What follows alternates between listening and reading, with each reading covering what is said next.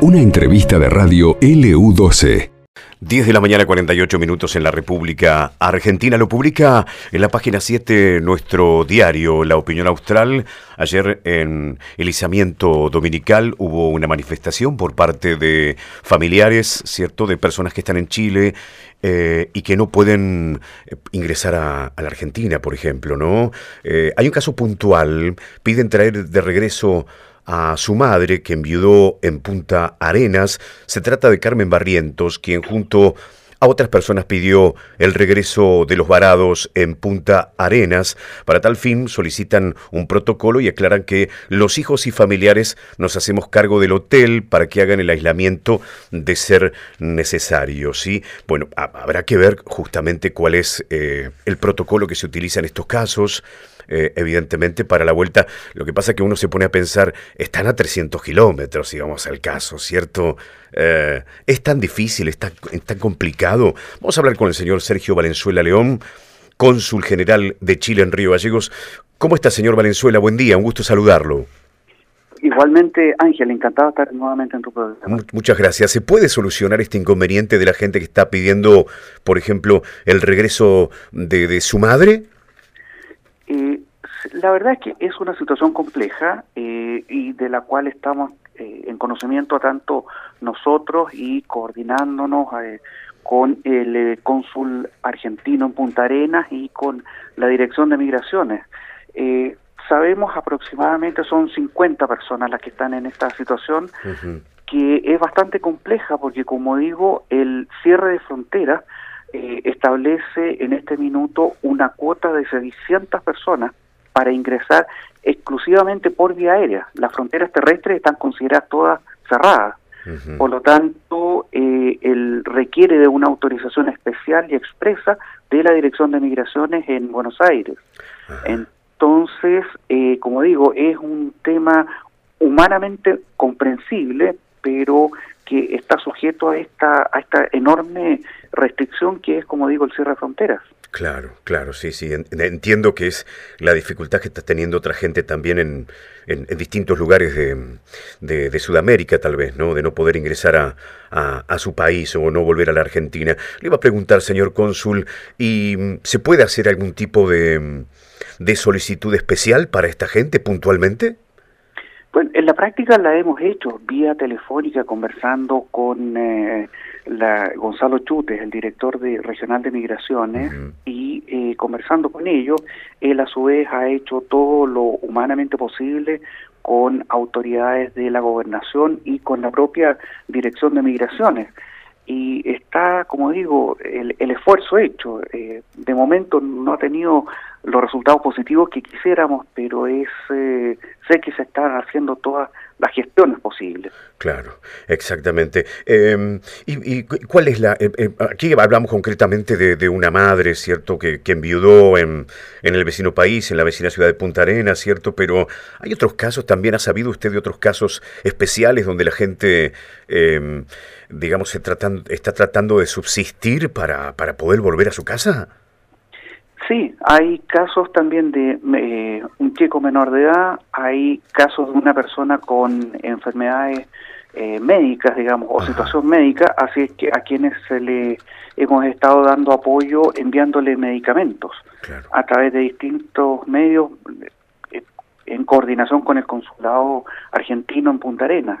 Así es que estamos dándole el apoyo humanitario que está a nuestro alcance dentro de las restricciones. Claro, claro. Yo recuerdo, ¿se acuerdan? En, algún momento eh, hubo, eh, cierto, una especie de operativo especial para que retornaran a casa muchos de, de, las, de, los habitantes, de los ciudadanos que, por ejemplo, estaban en Punta Arenas y eran de Río Gallegos. ¿Esto se podría volver a hacer? Sí, se podría volver a hacer, sí, efectivamente se hizo uno alrededor del 29 de mayo del año pasado y después el 15 de diciembre. Lo que pasa es que estos casos son distintos porque son personas que viajaron cuando ya estaba decretada el cierre de frontera, estaba eh, incluso algunos viajaron en abril cuando ya se había decretado este reforzamiento del cierre de fronteras, que es el que está vigente en este minuto, en el que no puede entrar nadie si no cuenta con esa autorización de migraciones. Entonces, son casos bastante complejos en el sentido de que salieron sabiendo que estaba cerrada la frontera y aún así, bueno, por distintas razones, supongamos familiares, viajaron y hoy están en esta complejidad, entonces no son varados como en el sentido inicial de que quienes eran quienes estaban fuera del país antes de la eh, declaración de cierre de fronteras. Claro, claro, está bien. Ahora ese es el aspecto legal, como digo, en el aspecto humano se sigue trabajando porque tiene que recordar que hay un cupo de 600 personas y aquí en este caso estaríamos teniendo, entiendo que alrededor de 50, o sea, se estaría llevando una cuota grande del, del total de los 600, así es que por ahí entiendo esa restricción. Y sí, ayuda mucho el hecho de que la familia esté dispuesta a aceptar el pago y de, todos los costos que implica el traslado aquí a Río Gallegos. Eh, es un punto a favor, pero eh, como digo, sigue siendo uno más de los muchos casos humanitarios que, de argentinos que están varados en distintas ciudades de, del mundo. A propósito, señor cónsul, usted sabe que afortunadamente aquí en Río Gallegos y en Santa Cruz hay una disminución de casos de contagios de coronavirus y un crecimiento de la vacunación entre la ciudadanía. ¿Cuál es el panorama de Punta Arenas, por ejemplo, hoy? En este minuto ya tienen el aproximadamente 85% de la población con las dos dosis completas, por lo tanto ya se está hablando de crear una burbuja especial en el sentido de que ellos tengan una muchísima mayor libertad de circulación eh, con las menos restricciones, incluso eventualmente levantar el toque queda que afecta a todo el país. Eh, así es que, y el comercio está todo funcionando normalmente, Así es que ellos están ahora aprovechando todos los fines de semana con estos eh, feriados también producto del Día de la Madre, el Día del Padre y ahora en, eh, en agosto el Día del Niño para, eh, bueno, resarcirse de la pérdida de ventas de, de prácticamente un año que estuvieron cerrados. Claro. Le hago una pregunta que se hace la mayoría de la gente que está escuchando la radio.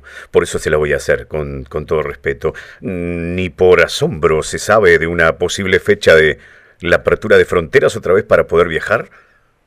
Eh, me has quitado las palabras de la boca, exactamente. es en este minuto absolutamente especulativo porque si bien tanto Santa Cruz como la región de Magallanes están con un plan de vacunación muy adelantado, incluso en el caso de Chile ya ahora se están vacunando los chicos de entre 12 y 17 años de edad, eh, la aparición de estas nuevas variantes del coronavirus y eventualmente la realidad de que las personas mayores estarían requiriendo una tercera dosis de reforzamiento de su sistema inmunológico hacen poco factible considerar una apertura pronta de la frontera porque estamos todos tratando de definir cuál es el impacto que puedan tener estas nuevas eh, cepas. Entonces, dado los riesgos de contagio, no me atrevería a pensar en un mayor cambio en la situación de aquí a fin de año, al menos. Eh, antes de despedirlo, señor cónsul, eh, ayer comenzó el proceso constituyente en Chile para construir la, la nueva Carta Magna. Sí, efectivamente, a las 10 de la mañana estaba presupuestado el eh, inicio de la ceremonia de instalación de este nuevo Consejo Constituyente. Y bueno, hubo algunas demoras que significó recién empezar pasado el mediodía, pero lo interesante es que tuvimos una constitución de un grupo de 155 delegados que tiene la particularidad única en el mundo de tener una equidad de género, que eh, inicialmente muchas personas pensaban que iba a tener que ser una justificación para incluir más mujeres en este Consejo Constituyente. Y la verdad es que fue al revés. Eh, se postularon igual número de hombres y mujeres y finalmente los eh, más votados fueron más mujeres que hombres. Y hubo que hacer en el fondo un incremento en el número de hombres escogidos para formar esta comisión. Y bueno, también entonces ayer se convocó a la primera reunión de constitución donde se escogió a la presidenta que resultó una representante del pueblo mapuche, un eh, señora Lincolnao, que a su vez después escogieron al vicepresidente, así es que a partir de hoy en la mañana empieza el trabajo formal estableciendo y formulando el reglamento de funcionamiento y de ahí a dividirse en las distintas comisiones en que se tiene pensado estructurar el trabajo, pensando en que tienen un plazo de nueve meses, es decir, para abril del próximo año ya debiéramos tener eh, un esbozo bastante grande de la próxima constitución. Claro, ¿los ha tomado por sorpresa que los constituyentes, por ejemplo, hayan rechazado la participación del gobierno y la figura del presidente Sebastián Piñera? No porque es un eh, elemento, yo creo que el gobierno siempre lo tuvo claro, que este es un elemento en paralelo a lo que es el funcionamiento del Poder Ejecutivo. Y por eso estuvo presente nada más que una representante de la, del servicio electoral para la primera etapa de la instalación, es decir, la toma de juramento de los eh, 155 delegados y después en el proceso de elección de la presidenta. Claro. Y de ahí continuó dando nada más que el apoyo para el, la designación o la elección del vicepresidente y de ahí continuó trabajando el, eh, los 155 constituyentes con total independencia. De hecho, la primera sesión fue en el edificio del ex Congreso y ahora empiezan a funcionar en un edificio completamente habilitado solo para esta función que está a unas pocas cuadras del Congreso y donde se ha dispuesto toda la última tecnología para que todas las sesiones puedan transmitirse a través de Internet y sean en el fondo audiencias públicas. Claro, seguro. Muchas gracias por su tiempo, señor Valenzuela. No, encantado Ángel de estar una vez más en tu programa y siempre a disposición para resolver cualquier duda o consulta. Ah, muy amable, ¿eh? gracias, que siga bien. Un abrazo grande. Un abrazo.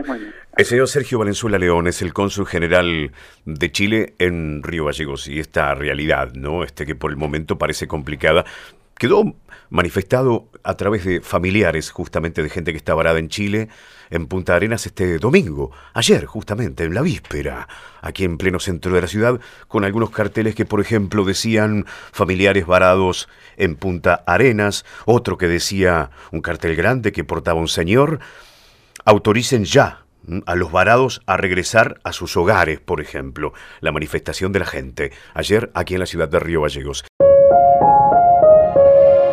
Esto pasó en LU12, AM680 y FM Láser 92.9.